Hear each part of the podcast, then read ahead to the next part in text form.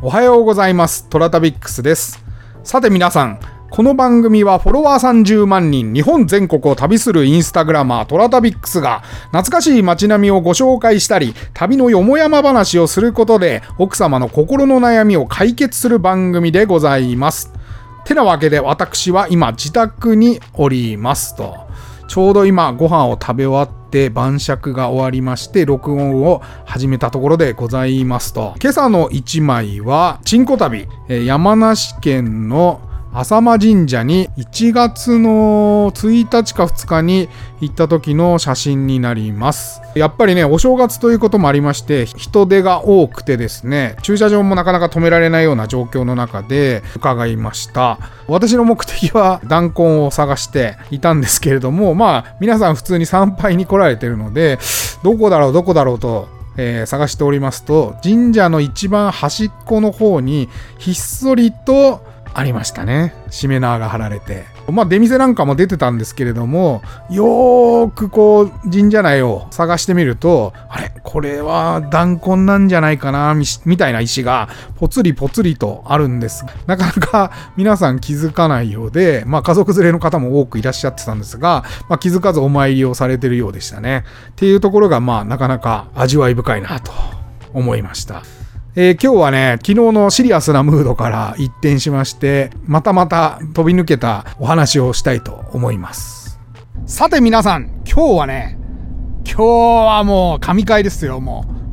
う。予言しときます。今日は神回ですよ。テーマは、ズバリ、金玉マッサージです。聞いたことあります 多分、ないですよね。決して勘違いなさらないでいただきたいのが、風俗の類ではないです。性的サービスをするものではございませんで、一応、医療行為に当たるんじゃなかったかな。金玉マッサージの話をします。実はですね、金玉マッサージを私追い求めて、かれこれ20年近く経ちます。始まりは、西原理恵子さんの漫画で、ちょっとタイトル忘れたんですけど、なんかルポモノで、元旦那さんがずっとタイにいらっしゃって、で、そこであったいろんな経験談を話して、で、それをね、漫画で紹介してたんですけど、漫画の内容はね、タイの田舎に行くと、おばちゃんたちがやってる金玉マッサージの店があると。で、名前をジャップ火災。意味はね、なんか、金玉、火災が金玉で、ジャップがマッサージって意味だったような気がするんですけど、まあ、金玉を揉むっていう意味だったと思います。確か。ジャップ火災っていうマッサージがあるんですよ。伝統的な。歴史はちょっと調べてないですけど、昔からあります。タイの北側のチェンマイに、スクールもあります。で、そちらの方で、まあ、いわゆる一般的なタイマッサージの資格を取ったりできる学校があるんですけど、その中の科目にジャップ火災もあります。っていうぐらい、まあ、伝統的なタイのマッサージなんですが、お店は発見できなかったんですよ。で、私も二十歳の頃から恋焦がれてますから、初めてタイに行ったのが28歳ぐらいかな ?27 かな時だったと思うんですが、もう行った時に一生懸命探したんですけど、なかったんですよ。タイに友達も作りまして、で、タイの現地の人にね、聞いたわけです。で、そうするとみんなね、セクシマッサーって言うんですよ。セクシー マッサージじゃねえと。伝統的な タイの マッサージだって言うんですけど、全然ね、みんなね、情報がないんですよ。タイの人。手を使いましたよ。あの、マッサージ屋さんに行ってね、マッサージ屋さんに行くたびに、まあ、聞きましたしね、ジャップ火災知ってますか？っつったら、お姉さんの旦那さんがやっててるとかなんとかっていうような、なんかその、遠い遠い情報はよく耳にするんですが、実際私やってますよとかっていう話は全然なくて、もうそれで、かれこれ何年かして、一人ですよ。習ってきたよっていう人がいて、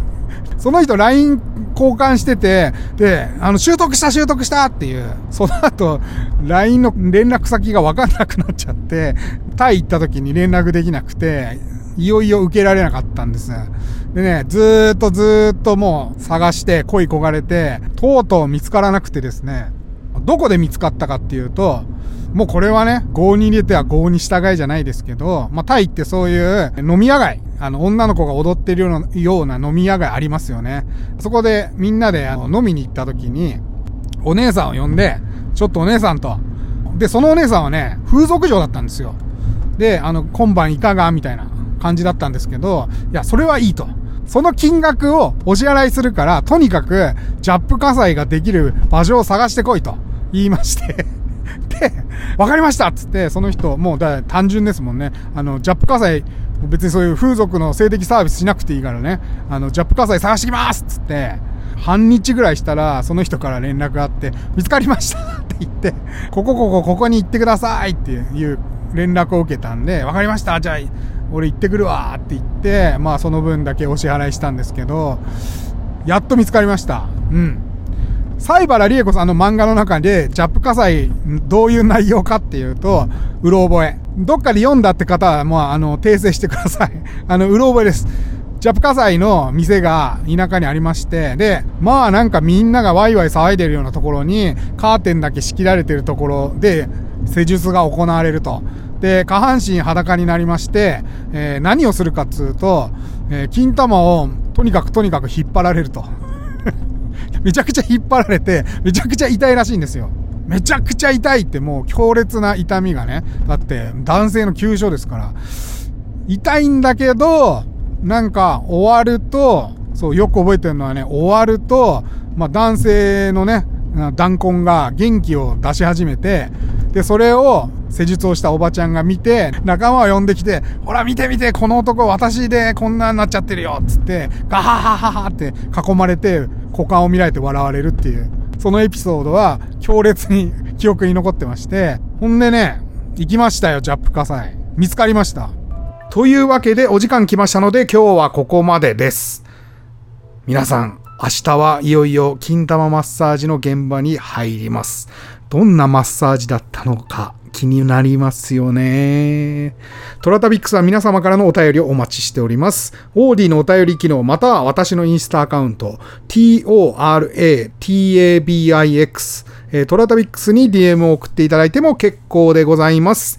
それでは良い週末を。